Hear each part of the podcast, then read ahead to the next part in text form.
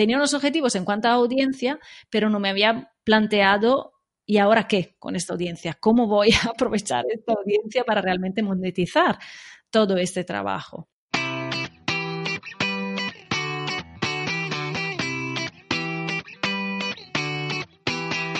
Estás escuchando el episodio 7 de Yo Podcaster, un espacio donde hablamos, como no, de podcast y donde podrás aprender e inspirarte con los consejos y experiencias de otros podcasters y expertos en la comunicación.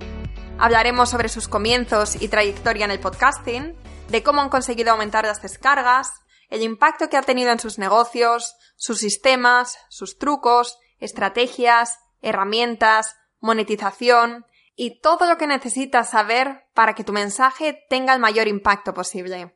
Hola, yo soy Laura Urzaiz, emprendedora y consultora de podcast. Y hoy nos acompaña la estupenda Stefania Dale Petze, experta en organización y productividad, y la voz detrás del podcast Bienvenida a Productividad. Después de 12 años trabajando en banca de inversión, Stefania se dio cuenta de que quería aportar un valor diferente más allá de aquellas paredes acristaladas, y se lanzó a emprender. Su primer proyecto online fue un podcast de empoderamiento femenino, pero cuando tenía unas 60 entrevistas publicadas, decidió hacer un cambio de rumbo estratégico y alinearlo con su negocio actual. En los próximos minutos escuchará sus inicios en el podcasting, los motivos y consecuencias de hacer un rebranding de su podcast, por qué pasó de hacer entrevistas a centrarse principalmente en hacer episodios sola aportando mucho valor, cómo se preparan los episodios, las herramientas que usa para su podcast y mucho más. Antes de dar paso al episodio, como sé que muchos y muchas de los que estáis escuchando este podcast sois emprendedores, quiero hablaros muy rápidamente del curso online de Estefania para mejorar la productividad y la organización, dirigido justamente a emprendedores.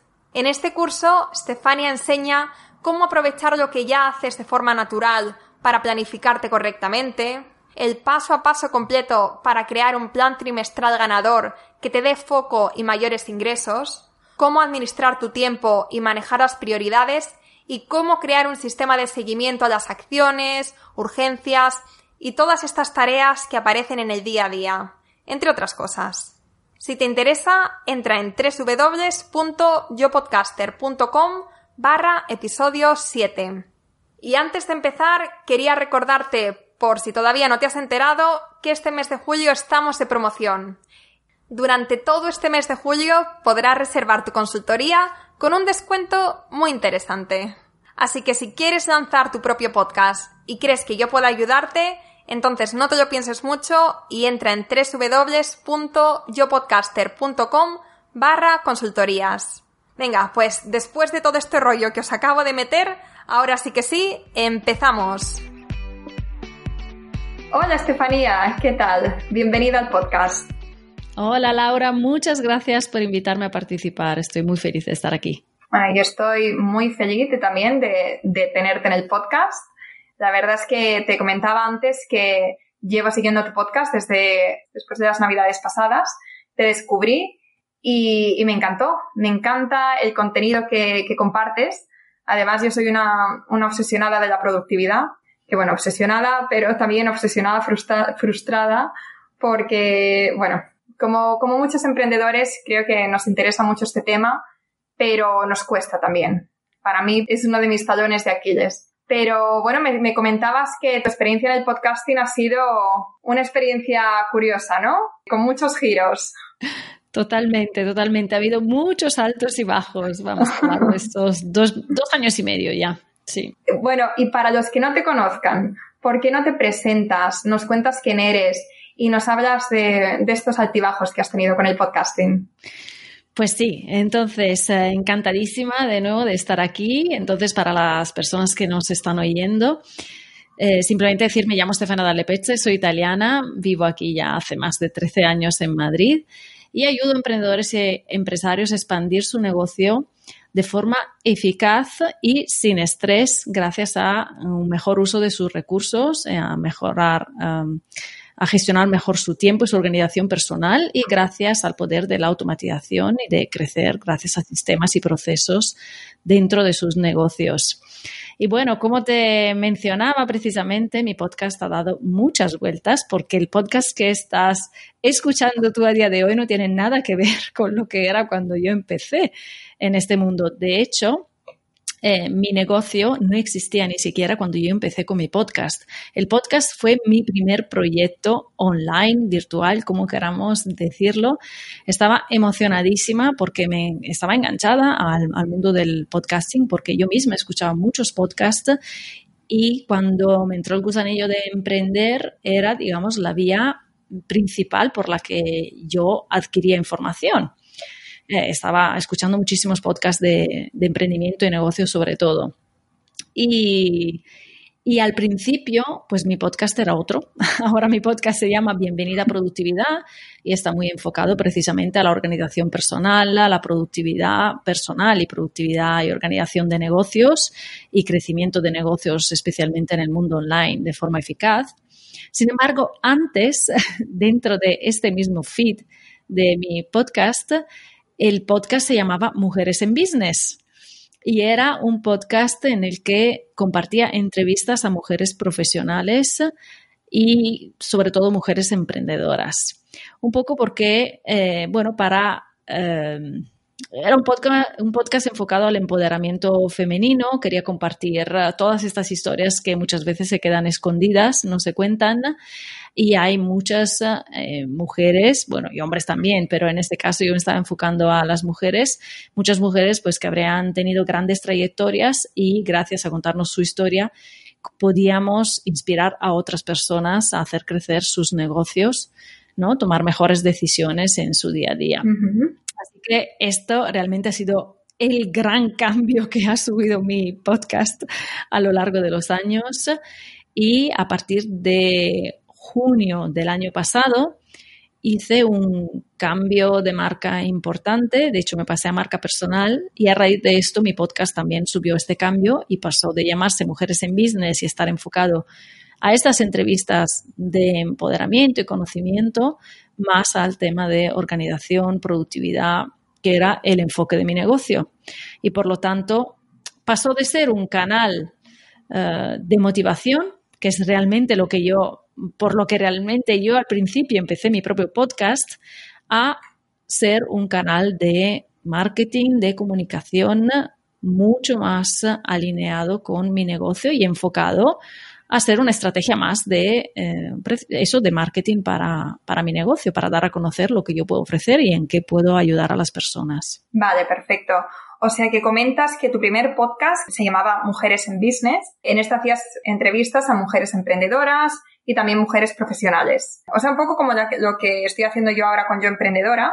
El mío son entrevistas a mujeres emprendedoras, pero era más o menos del estilo de lo que estoy haciendo yo, ¿no? Por lo que me cuentas. Sí, sí, sí, sí, totalmente. Además, eran solo entrevistas, es decir, estaba muy enfocado a esto, publicaba a nivel semanal, estrictamente. O sea, es muy diferente a lo que es el panorama eh, a día de hoy en el que yo he incluido también muchos episodios en solitario en los que yo hablo y comparto contenidos y por lo tanto estoy trabajando también una estrategia de marketing de contenidos puros relacionados con toda la temática de, mi expertise, de negocios, organización, negocios eficientes, crecimiento, automatizaciones. Sí, pero antes era puramente entrevistas, sí. Y entonces nos cuentas que empezaste sin tener un proyecto o sin tener un negocio en marcha. O sea, ¿empezaste pensando que, que podías monetizar el podcast o simplemente para probar y para ver un poco cómo, cómo iba evolucionando tu podcast? No sé, yo diría que un poco ambas cosas. Es decir, yo empecé diciendo vamos a ver cómo va evolucionando, pero con la, eh, con la esperanza realmente de, de, poner, mm, monetizarlo rápido teniendo mucha audiencia. Es decir, yo sí que me planteé unos objetivos específicos desde el inicio de lo que quería alcanzar a nivel de audiencia, de oyentes mensuales y demás, pero pensaba que luego sería mucho más fácil de eh, monetizar de lo que realmente fue. O sea, tenía unos objetivos en cuanto a audiencia, pero no me había planteado ¿y ahora qué con esta audiencia? ¿Cómo voy a aprovechar esta audiencia para realmente monetizar todo este trabajo? Y, y entonces, mientras yo estaba manteniendo el podcast y a la vez estaba trabajando todavía por cuenta ajena, pues claro, la cosa fue muy bien, yo estaba emocionada, esa es la realidad, estaba muy emocionada con el proyecto, me gusta mucho el tema del podcasting y entonces seguía. Lo que pasa es que luego me di cuenta que no era sostenible, sobre todo cuando ya me independicé Mm, dije, no puedo dedicar tanto tiempo, tantos recursos, tanta inversión, incluso monetaria, porque hay cosas que sí que conllevan cierta inversión monetaria, eh, en algo que no pueda yo rentabilizar a nivel de negocio. Y fue cuando definitivamente empecé a plantear y planificar cómo podía redirigir todas las cosas, cambiar de rumbo, alinearlo con mi negocio y con lo que también quería yo transmitir ¿no? a través de este canal. Vale. Y entonces, esa transición del primer podcast al podcast actual, cuéntanos un poco cuáles fueron estos factores que tuviste en cuenta para hacer este cambio. Es decir, ¿cómo decidiste los temas que ibas a tocar? ¿Cómo decidiste si ibas a hacer entrevistas o si ibas a hacer episodios sola? ¿Cuál fue la estrategia que había detrás? Pues realmente el, yo ya había empezado a compartir en el anterior podcast contenidos alineados con lo que era mi oferta de valor dentro de mi negocio. Lo que pasa es que llegó un momento en que estaba totalmente desalineado el contenido del podcast con el título del podcast, con lo que yo había propuesto al inicio dentro de ese podcast que se llamaba Mujeres en Business, ¿vale? Entonces, cuando se produjo el cambio real fue como algo natural y súper necesario porque estaba hablando de ya de negocios, ya estaba hablando de organización, de estaba dando consejos eh, y ya era como, hasta me daba vergüenza, es la realidad, me daba vergüenza, ¿no? Compartir eh, cierto contenido en una carátula que no tenía nada que ver por así decirlo, ¿no?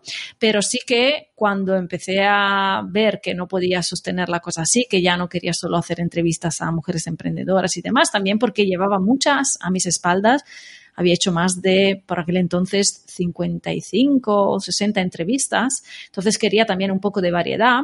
Fui cambiando, eh, o sea, mi planteamiento fue de ir paulatinamente cambiando las cosas, introduciendo alguna, algún contenido propio, eh, en lugar de hacer solo entrevistas y así eh, mezclar un poco, ¿no? Poner un poco de variabilidad a la cosa y, que de esta forma también las personas me fueran a conocer un poquito más, porque las entrevistas están muy bien y sin embargo yo lo que me daba cuenta es que las personas no me conocían mucho porque yo no compartía de mi vida, no compartía de mis conocimientos, no compartía realmente lo que yo podía aportar a las personas.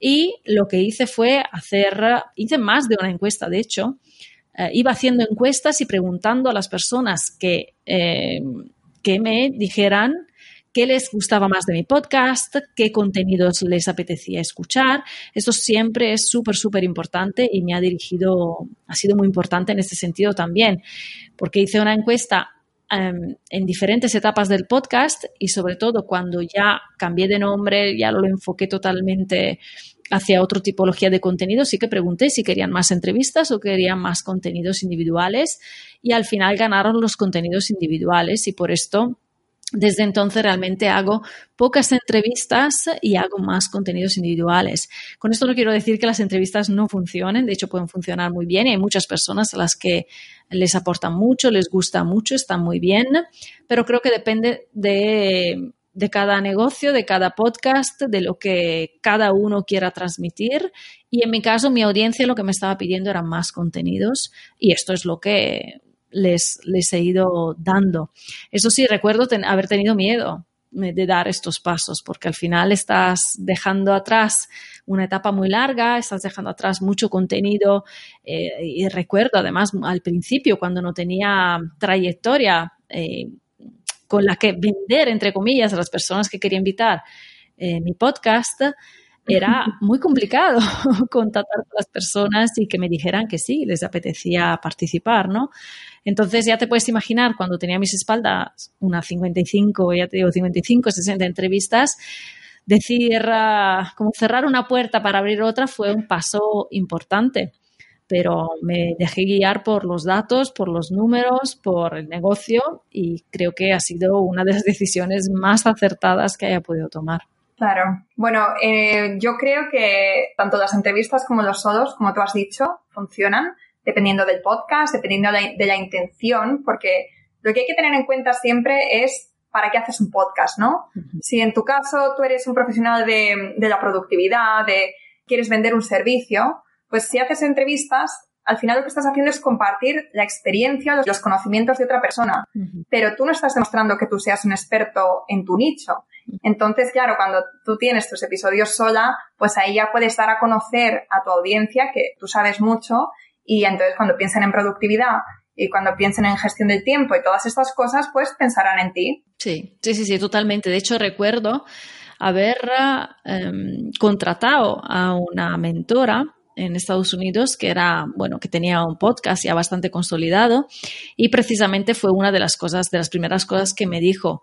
Yo en esta transición no sabía cómo dar un poco más de visibilidad, ¿no? Dar un poco más de vida a mi podcast y fue una de las cosas que me dijo. Tú estás dando visibilidad a otras personas a través de tu podcast, no te estás dando visibilidad a ti misma. Esta es la realidad. Aunque traigas a personas de muy alto no sé, muy reconocidas, muy conocidas, la realidad es que estás dando visibilidad a ellas. Tú tienes que ponerte en juego y empezar a hacer episodios en solitario compartiendo tus conocimientos y que la gente conozca tu tono, ¿no? Conozca quién eres un poco más en profundidad y cómo tú transmites además estas cosas.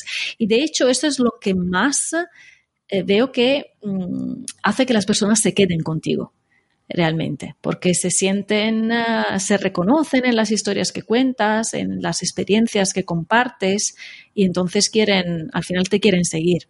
Y esto es lo mejor y una de las cosas por las que yo sigo con el podcast, porque la, la gente al final es muy fiel. Claro.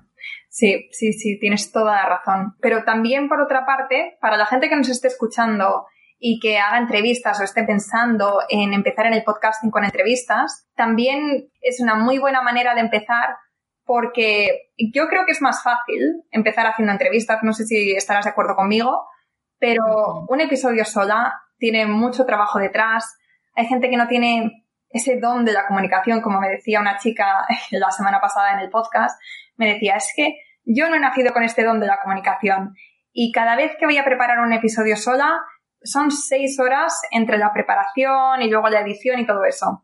En cambio, una entrevista, pues la mitad del tiempo por lo menos. También hay que tener en cuenta estas cosas porque tiene que ir bastante alineado también con tu personalidad. Si tú te vas a poner delante de un micro y no te sientes cómoda hablando sobre un tema durante 40 minutos, 30 minutos o lo que sea, pues a lo mejor al principio dar estos pequeñitos pasos de, bueno, pues primero tener una conversación con una persona puede ser algo más natural para empezar. No sé si opinas lo mismo. Sí, sí, sí, yo estoy totalmente, totalmente de acuerdo. Ten en cuenta que yo tenía muchos episodios a mis espaldas cuando empecé realmente a impartir, a dar contenido en, um, eh, individual. Vamos a tener episodios en solitarios y aparte yo me estaba formando además eh, con, eh, en temas de comunicaciones, en formaciones presenciales, ya empezaba a impartir conferencias entonces estaba creciendo a nivel de mi capacidad de comunicación.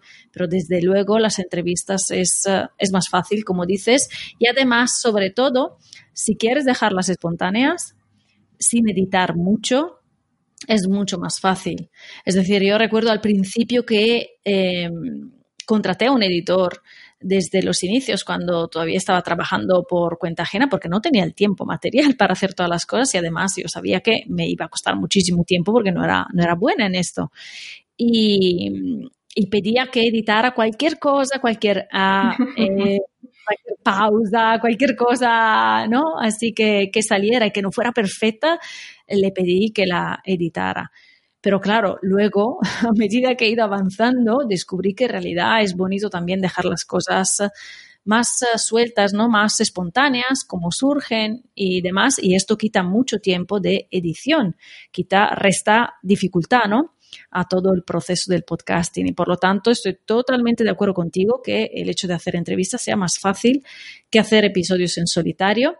Yo, repito, he ido evolucionando, pero precisamente por esto también he reducido la frecuencia de publicación porque efectivamente los episodios en solitario, aunque sean cortos, requieren de trabajo, de mucho trabajo si quieres hacer un buen contenido, si quieres hacer una buena propuesta, aunque sean episodios cortos, que yo muchas veces ahora hago episodios de 10 minutos o así, claro, es, debes empaquetar mucho contenido ahí para que la gente realmente lo escuche, aunque sea poco contenido. Entonces sí que requiere un trabajo de preparación de lo que quieres decir, de cómo lo quieres decir.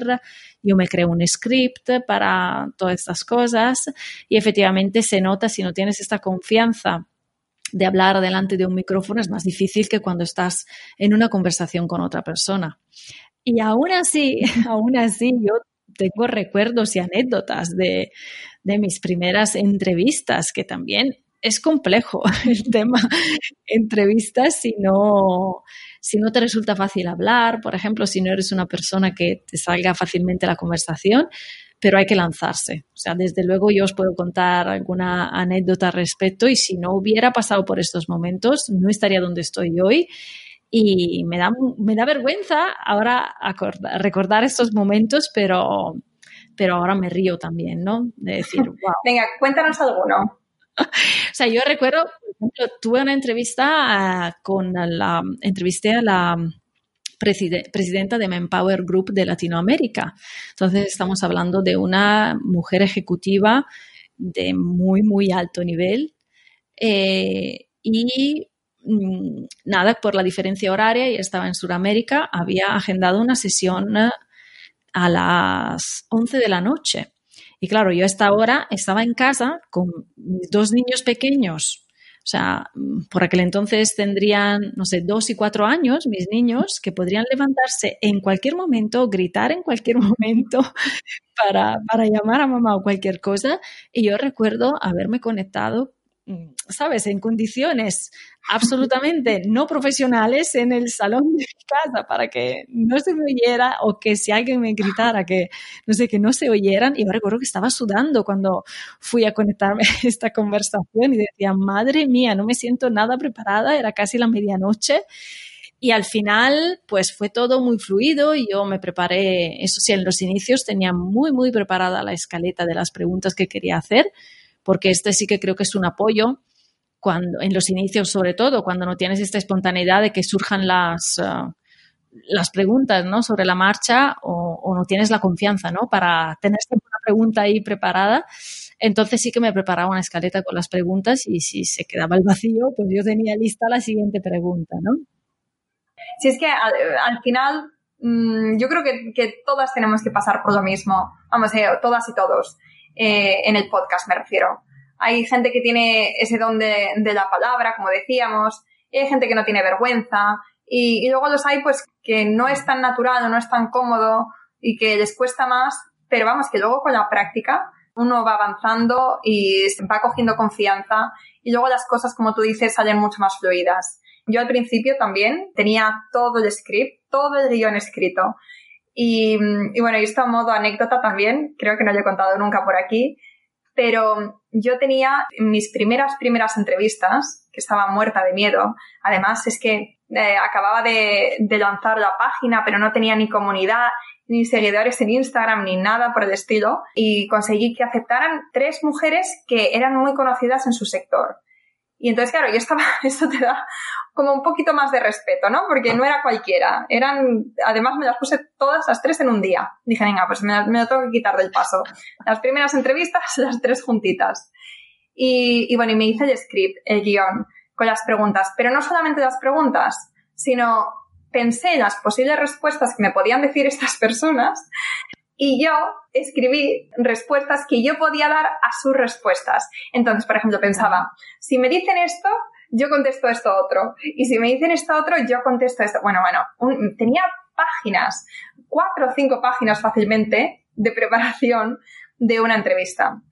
Era, era una locura. Y luego además, lo peor de todo, vamos, yo es que creo que lo que no haya hecho yo con el podcast Luego lo escuchaba, no me gustaba absolutamente nada de, de, lo que yo había hecho, dicho, porque sonaba muy poco natural. Al final, cuando estás leyendo, se nota. Se nota si no tienes práctica. Si, si tienes práctica, pues no tanto, pero vamos, a mí se me notaba muchísimo. Y entonces yo lo que hacía era grabar, después de la edición, grababa encima de mi parte Y bueno, o sea, para editar un, episodio, no te puedes imaginar, me podía tirar dos, tres días y ahí me di cuenta de que, de que esto no podía, vamos, que esto no era viable, que tenía que ser un poquito más fluido.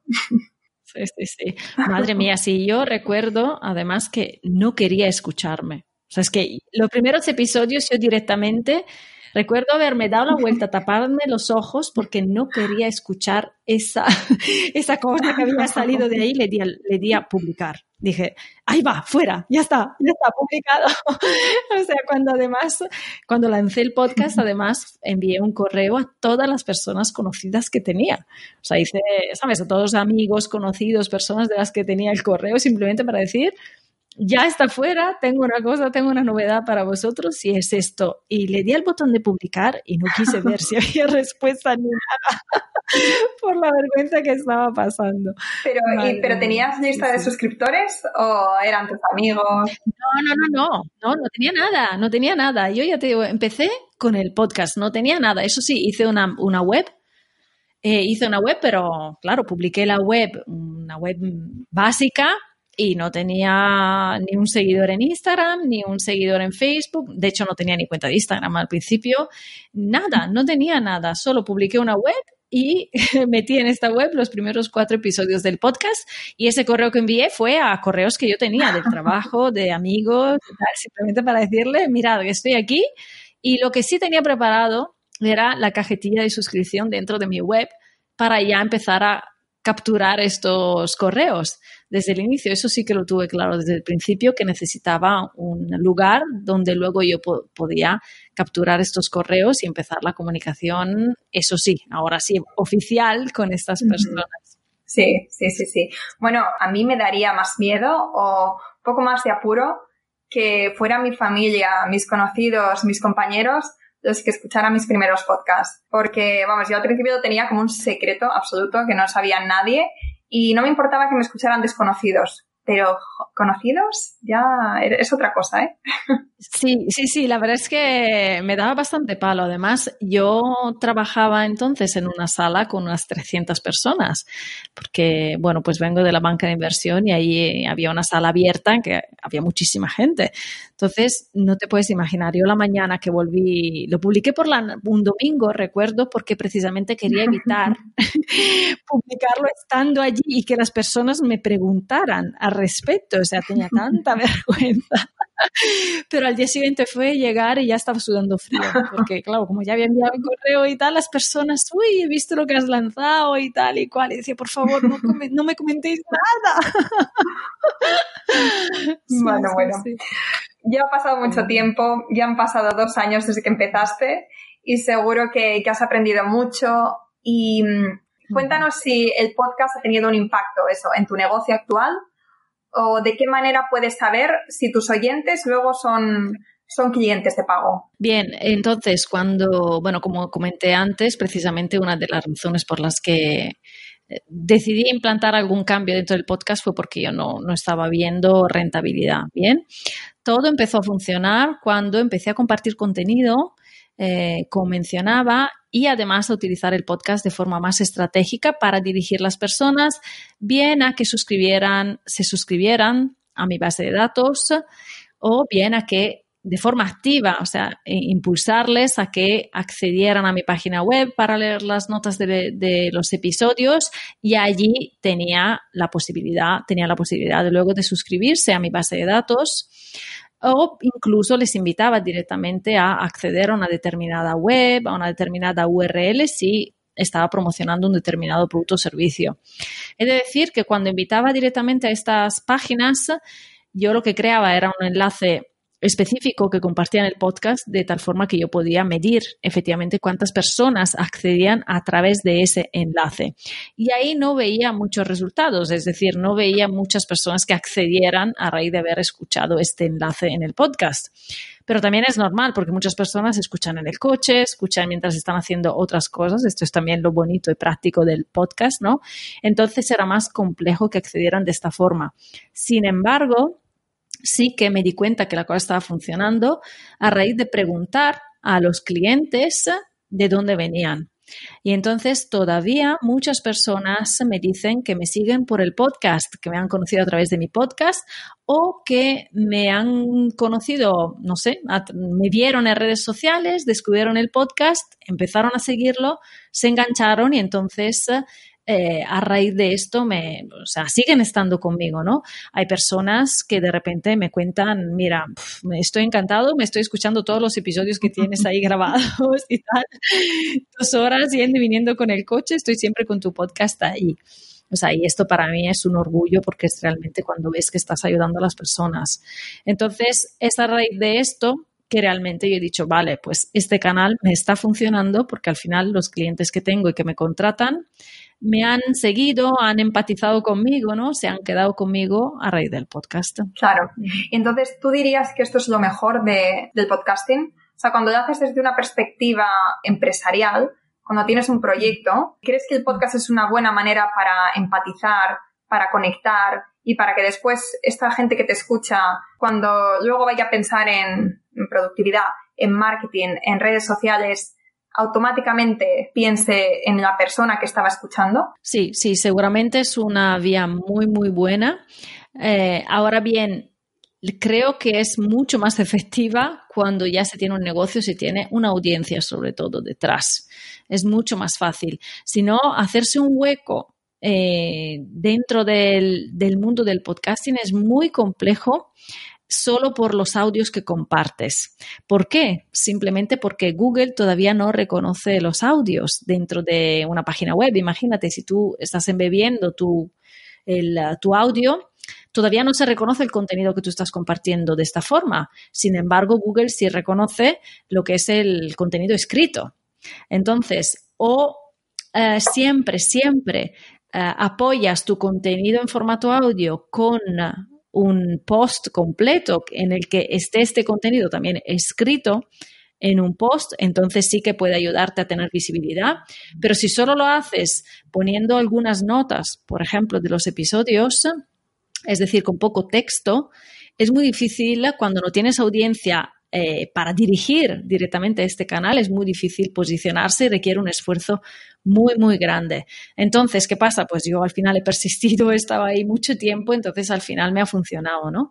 Pero eh, no aconsejaría empezar directamente con esto, sino primero cultivar una audiencia fuera por otras vías que quizás sea más fácil y en el momento en el que tenemos una audiencia, entonces dirigir esta audiencia hacia nuestro podcast y desde luego sí que las personas son muy, muy, muy fieles. O sea, sí que luego son personas que se quedan con nosotros, se quedan siguiéndonos y que luego acaban contratándonos también, por supuesto.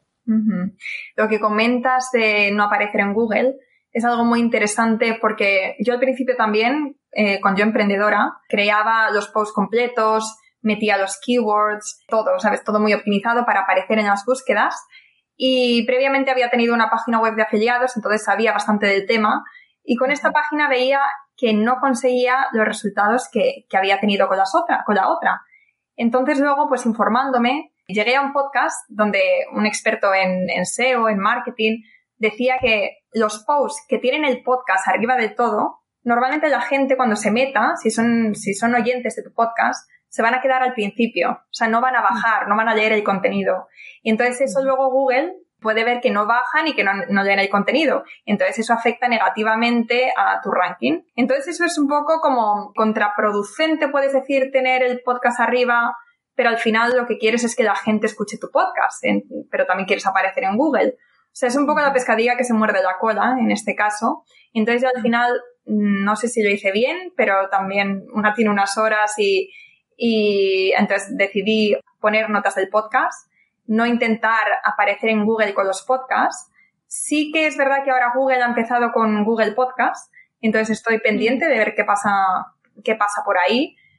Pero no sé, eh, en mi caso yo eh, me doy a conocer a través de otras plataformas como Instagram. Sí, sí, sí, por esto, claro, por esto digo, pero si empiezas que no tienes audiencia en Instagram, ¿sabes? No tienes audiencia en Facebook, no tienes audiencia por otro, por otro lado. Es precisamente por esto que hacer un podcast es muy complejo, porque dices, yo dirijo el podcast a través de Instagram, a través de otras redes, claro. Por esto, entonces te funciona porque tienes una audiencia que redirigir. Pero si empiezas sin audiencia y te metes directamente en el podcast, es muy, muy complejo. Que, sí, es, más difícil, eso seguro. Visibilizarse. De todos modos, ahora sí que Google está empezando a, eh, esto creo que es muy, muy reciente y no estoy muy, muy bien informada, ¿eh? pero sí que está empezando a reconocer también, lo he leído por el tema vídeo, es decir, a, reconocer ya no solo texto, sino también el tema vídeos. Entonces, imagina, yo creo que llegaremos totalmente a la parte del, audio también, ¿sabes? Que en un audio el contenido que se está compartiendo en formato audio esté reconocido por, por Google, porque imagínate, hay muchísimo, muchísimo contenido escondido de muchas páginas que están compartiendo por este canal información y contenidos y eso va a ser totalmente revolucionario. Yo estoy esperando el momento porque digo, bueno, pues al final todo lo que he hecho hasta ahora al final acabará apareciendo, ¿no? Sin la necesidad de tener un, artículo totalmente escrito para funcionar en cuanto al texto, ¿no? Y esas Claro, claro, que ahora al final Google lo que quiere es que la gente cuando busca, cuando pone una pregunta, que encuentre contenido de valor. Si tu podcast es contenido de valor, pues, ¿por qué no? Entonces, yo creo, yo creo que sí, yo creo que vamos avanzando y yo creo que dentro de, bueno, el, tiempo no lo sé, pero esperemos que dentro de poco ya empecemos también a conseguir rankings simplemente por tener un podcast, sin tener que poner toda la transcripción, que es mucho trabajo eh, o dinero si lo tienes que subcontratar. si lo vas a escribir tú mismo, mm, es, es una matada.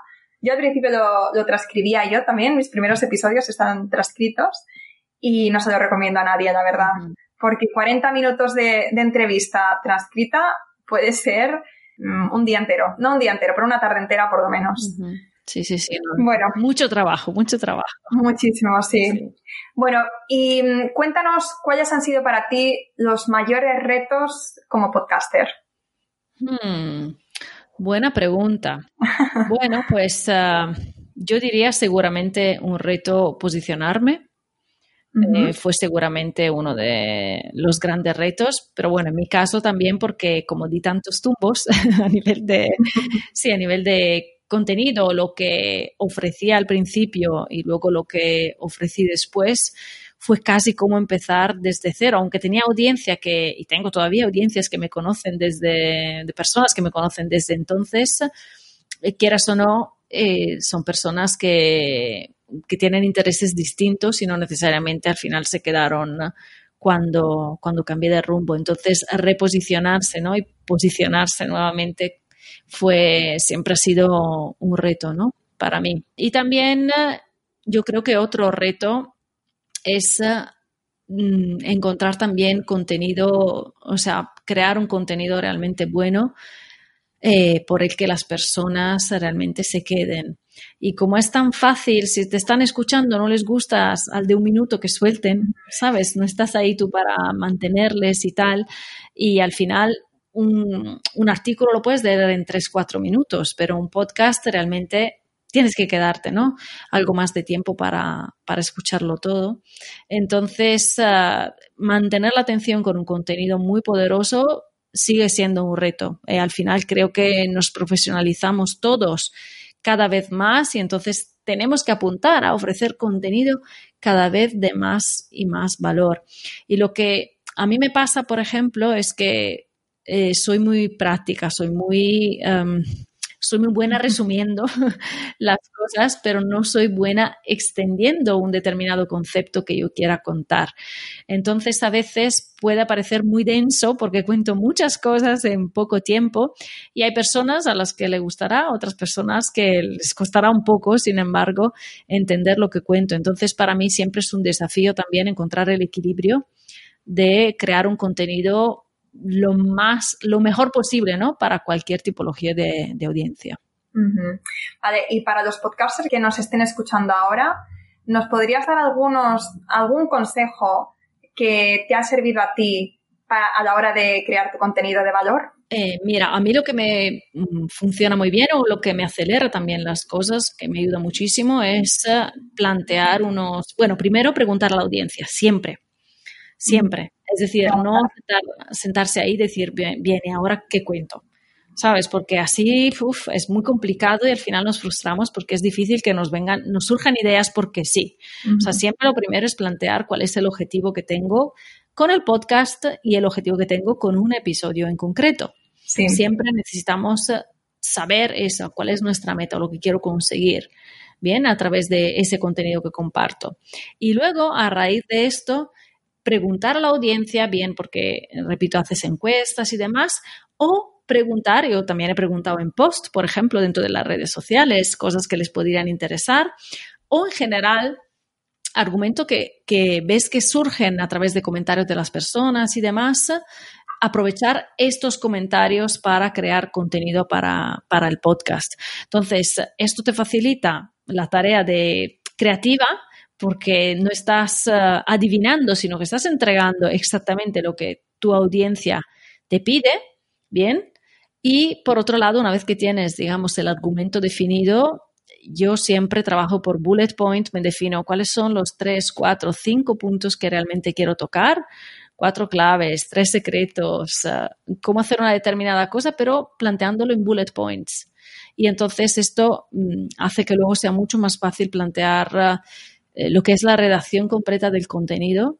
Y de todas maneras, yo lo que sí que he notado es que yo también he ido evolucionando mucho de cara a la preparación del contenido y eh, ahora cada vez más eh, intento poner storytelling, o sea, historias personales dentro de, o sea, no storytelling en general, pero sobre todo historias personales, porque estas conectan muchísimo con las personas. Cuando cuentas una anécdota de algo que te ha pasado, un momento complicado que viviste, recuerdas una situación especialmente incómoda o una situación especialmente feliz que, que hayas pasado, un momento no sé, en el que hayas tenido un clic, todas estas cosas, todo lo que sea eh, meter historias dentro de la conversación o del podcast, es buenísimo, hace que realmente la audiencia se quede.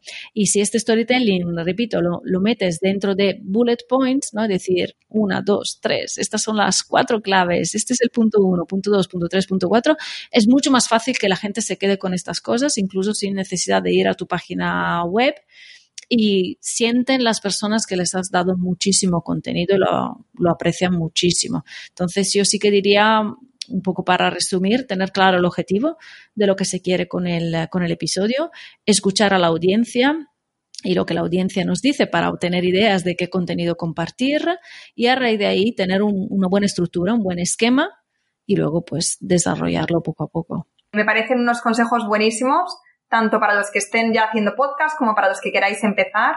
Más o menos cuánto tiempo te lleva hacer un, cada episodio?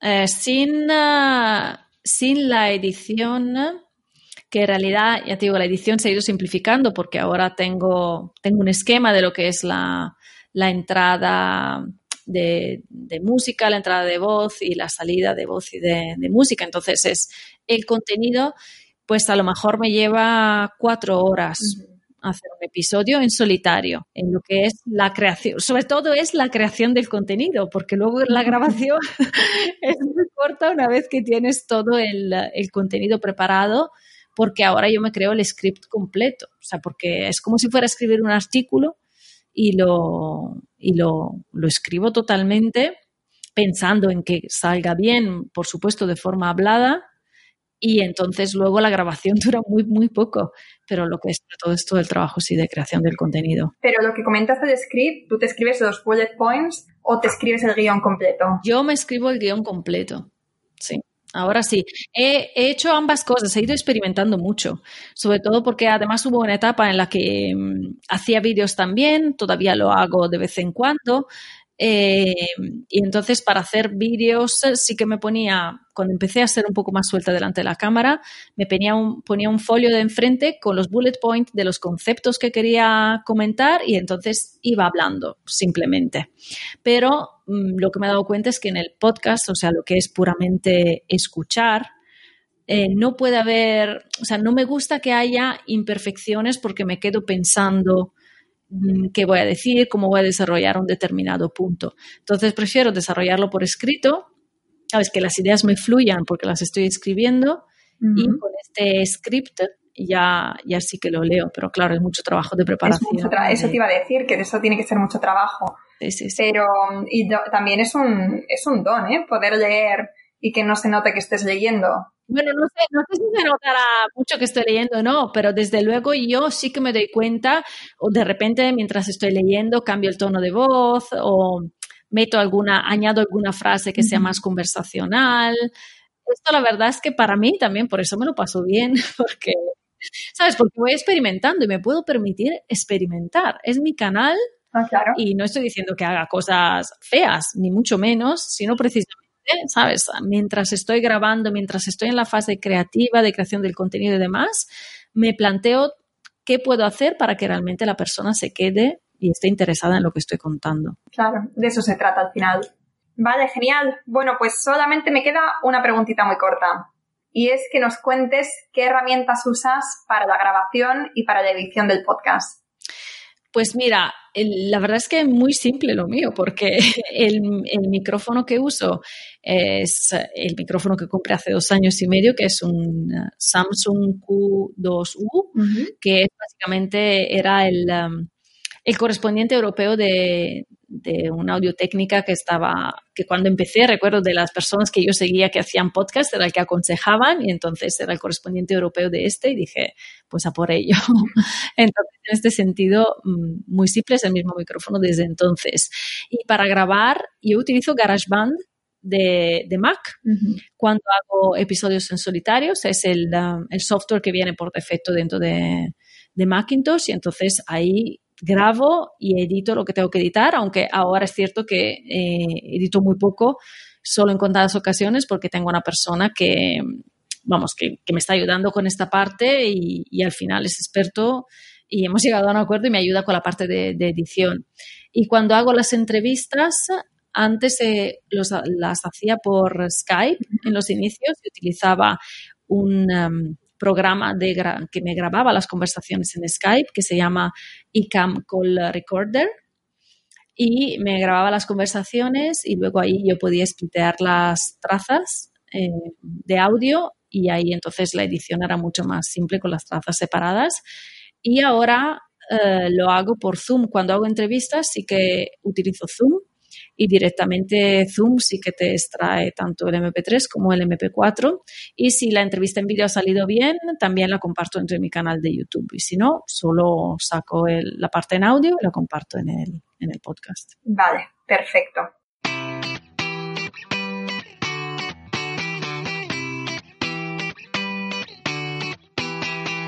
Estefanía, ha sido un placer de verdad lo he disfrutado mucho. Bueno, yo ya te dije al principio que no tenía unas preguntas. Esto es una conversación y un poco lo que vaya surgiendo. Y me ha gustado mucho lo que ha ido surgiendo. Estoy muy contenta. me ha parecido muy interesante conocer tu, tu experiencia, el cambio de un podcast a otro, los motivos y cómo te organizas, tu sistema de trabajo. Me ha parecido que has compartido mucha información de valor. Te doy las gracias de mi parte y de parte de todos los que nos están escuchando. Pues muchísimas gracias. La verdad que también me ha encantado tener esta conversación porque al final es algo bastante específico, ¿no? El tema del podcasting y es cierto que cuando me entrevistan normalmente hablo de, de, mi área de expertise y no tanto de la parte del podcast, ¿no? De lo que es más mi negocio, los contenidos de mi negocio, no tanto el podcast. Así que me ha encantado revivir estos dos años y medio o tres años ya que, que, vamos, de recorrido, me ha encantado revivirlos y compartirlos con la audiencia. Eso es lo que me gustaría decir. Si hay alguien aquí que no ha empezado todavía un podcast, se lo está planteando y realmente está un poco bloqueado porque le, da miedo el tema técnico o no, no, estar bien, que no se vea profesional y demás, yo le diría que adelante, no te lo pienses mucho, hay que empezar a hacerlo, ya irás mejorando, todas estas cosas se van viendo, ya irás cogiendo confianza, pero hazlo porque tienes un mensaje que contar y las personas lo necesitan.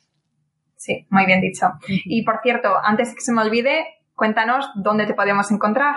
Sí, bueno, pues me pueden encontrar en Instagram, como hemos mencionado, con uh, stefania.dallepezze, con doble L y doble Z. Esto es un poco complejo, precisamente decirlo en un, en un podcast. Y si no, en mi página web, www.stefaniadp.com, Stefania empezando por S. Allí, bueno, pues me encuentran, tienen mis datos de contacto, pero en redes sociales, Instagram es donde estoy más activa, sobre todo en las, en las historias. Perfecto.